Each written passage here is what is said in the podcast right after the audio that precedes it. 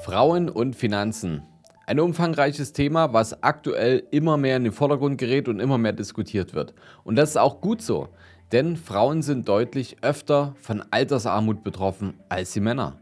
Woran könnte das liegen? Und wie sieht denn der richtige Weg aus, um die finanzielle Bildung von Frauen weiter voranzubringen? In dem heutigen Beitrag beschäftigen wir uns genau mit diesen Fragen und wollen das Thema Frauen und Finanzen mal gründlich durchleuchten. Wenn ihr wissen wollt, was man bezüglich Female Finance auf jeden Fall beachten sollte und wie ihr schnellere Schritte zu eurem Vermögensaufbau umsetzen könnt und das sicherer und zielführender, dann solltet ihr unbedingt jetzt dranbleiben. Herzlich willkommen zum neuen Podcast vom Sparer zum Investor. Mein Name ist Fabian Schuster. Meine Vision ist es, dass wir die Schere zwischen Arm und Reich wieder ein Stück weit zusammendrücken. Wie kann uns das Ganze gelingen? Naja, wenn ich jetzt nicht gerade hier vom Podcast-Mikro sitze, dann bin ich als unabhängiger Berater und Geschäftsführer in unserem Unternehmen, der Capri Consult, schon seit über zehn Jahren tätig und wir haben schon über 500 Menschen dabei geholfen, hohe sechs, sieben oder auch achtstellige Vermögenswerte aufzubauen und diese eben auch zu erhalten und ja, sind dadurch vom Sparer zum Investor geworden.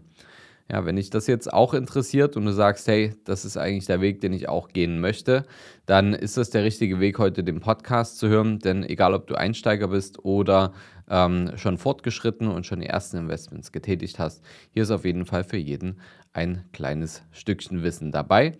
Und das Ganze soll dich inspirieren und neue Ideen und vor allem Denkweisen mitgeben, wie ihr erfolgreicher investieren könnt.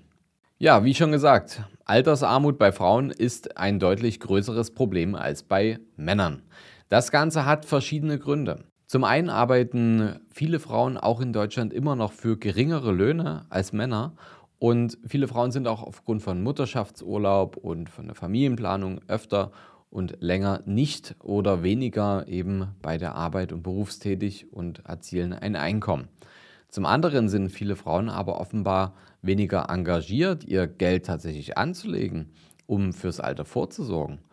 Viele Frauen sehen, dass der Gang zur Börse ein zu großes Risiko ist und lagern dann das Geld lieber auf ein Tagesgeldkonto. Was problematisch ist, denn während die meisten Männer eher dazu bereit sind zu investieren, verliert das Geld der Frauen auf dem Konto durch die Inflation effektiv an Wert. Damit kommen wir auf jeden Fall dem Problem, der Problemlösung der Altersarmut auf gar keinen Fall näher, sondern rutschen eher auf der Schere zwischen Arm und Reich.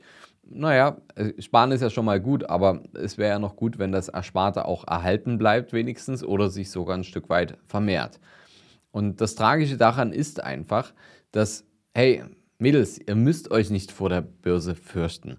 Eine aktuelle Studie der ING DIBA zeigt, dass Frauen zwar seltener und weniger Geld anlegen, damit aber wiederum erfolgreicher sind.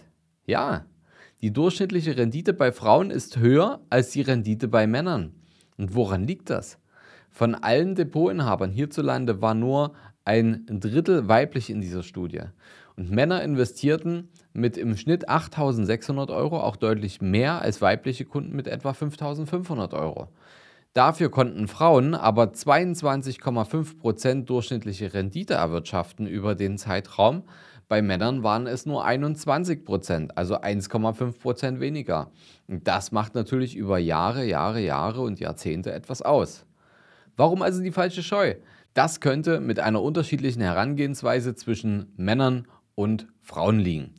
Während Männer eher Risiken bereit sind einzugehen, haben Frauen ein stärkeres Informations- und Sicherheitsbedürfnis. Sie möchten alle Zusammenhänge verstehen, bevor sie so etwas Wichtiges wie Finanzen in ihre Hand nehmen. Ja, drumherum kommen wir aber nicht. Es gibt eine interessante Umfrage von JP Morgan Asset Management und diese hat ergeben, ich werde das mal zitieren, dass mehr Frauen sich für das Anlegen entscheiden könnten, wenn sie einen besseren Zugang zur Finanzplanung und zu verständlicher Kommunikation hätten und die Geldanlage einfacher wahrgenommen würde. Besonders der letzte Halbsatz ist interessant, denn die allgemeine Wahrnehmung von Geldanlagen spielt auch hier mit rein. Ständig liest man in den Schlagzeilen von Frauenmagazinen, dass Finanzen und Geldanlagen so komplizierte, aber wichtige Themen sind. Ja, wichtig, stimme ich zu. Kompliziert? Naja, kommt drauf an, wie informiert ihr seid. Das steigert die Lust, sich damit zu befassen, auf keinen Fall diese Formulierung. Und daran sollten wir arbeiten. In letzter Zeit gab es zumindest eine Gegenbewegung, die versucht, Frauen auch ein Stückchen näher an die Thematik heranzufühlen. Und äh, da gibt es Begriffe wie Female Finance oder rosa Finanzen und die tauchen jetzt halt immer häufiger im Netz auf im deutschsprachigen Raum. Und dabei gibt es aber einen großen Unterschied zwischen jenen, die Frauen tatsächlich dabei helfen und unterstützen wollen, das Beste aus ihrem äh, Ersparten oder aus ihrem Einkommen zu machen. Und dann wiederum auch jene, die einfach diese Welle reiten und damit einfach ein dickeres Geschäft machen wollen, als es vielleicht auf einem normalen Weg wäre und äh, damit einfach das meiste Geld für sich selber rausschlagen, nur weil es eben diesen Stempel ähm, rosa Finanzen oder Female Finance hat. Bei rosa Finanzen sieht es nämlich ziemlich ähnlich aus wie, nehmen wir mal das Thema Hygieneartikel. Ja, es gibt Hautcremes für Männer und Frauen. Und es gibt durchaus Hautcremes, die die gleichen Inhalte haben, wie, äh, also die die Männer Inhalte haben und auch die Frauen Inhalte haben.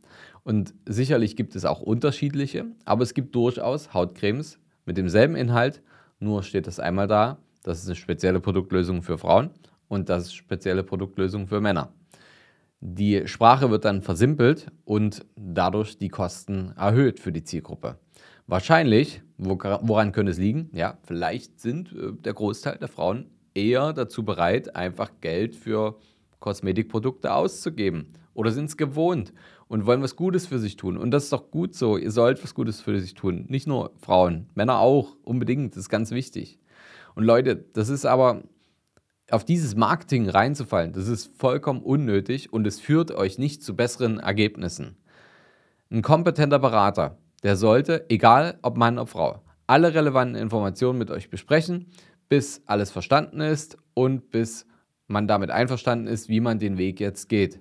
Und es braucht einfach keine unterschiedlichen Produkte und Dienstleistungen und Beratungsansätze für unterschiedliche Geschlechter. Nein, völliger Quatsch.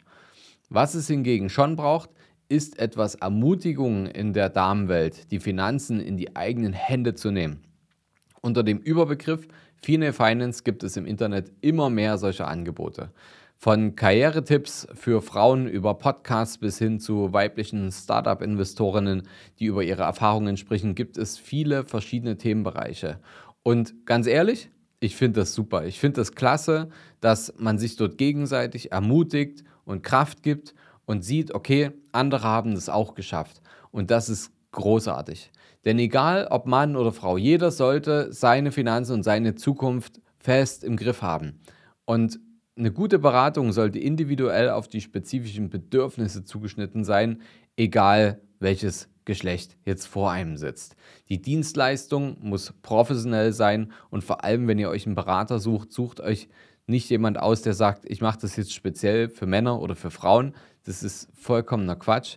Es muss darum gehen, welche rechtliche Stellung hat der Berater, ähm, welche Interessen vertritt euer Berater, kann er euch überhaupt in eure Situation helfen, wie sehen die Beratungsprozesse im Hintergrund aus und welche Ergebnisse kann er mit euch erzielen. Vielleicht welche Erfahrungen stecken auch dahinter und, und, und.